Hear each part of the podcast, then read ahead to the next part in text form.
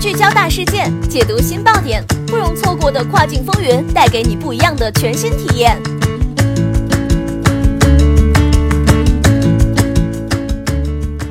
雨果电台听跨境的声音，各位听众朋友们，大家好，欢迎大家收听这一时段的跨境风云，我是可心。现在将要给大家带来的资讯是，eBay 在一月三十一号宣布与 PayPal 停止合作。PayPal 和 eBay 成为亲密合作伙伴已经超过十五年时间，如今这种关系即将成为过去式。eBay 在一月三十一号宣布，计划停止使用 PayPal 作为其后端支付服务提供商。当他们的合同到期时，eBay 将与阿姆斯特丹的 Adyen 公司达成一项长期协议。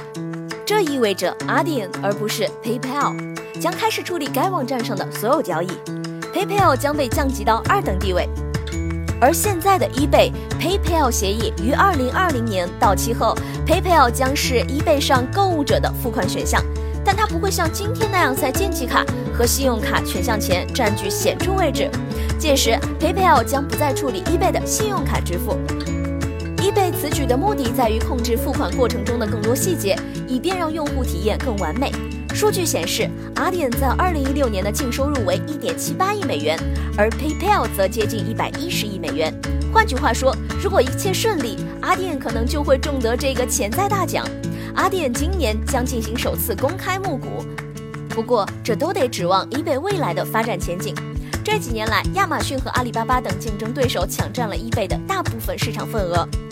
据《华尔街日报》报道，eBay CEO Devin Vinig 表示：“我们相信我们可以提供更无缝的体验，同时给买家和卖家更多的支付方式选择。”自2003年起，PayPal 一直是 eBay 的主要支付提供商。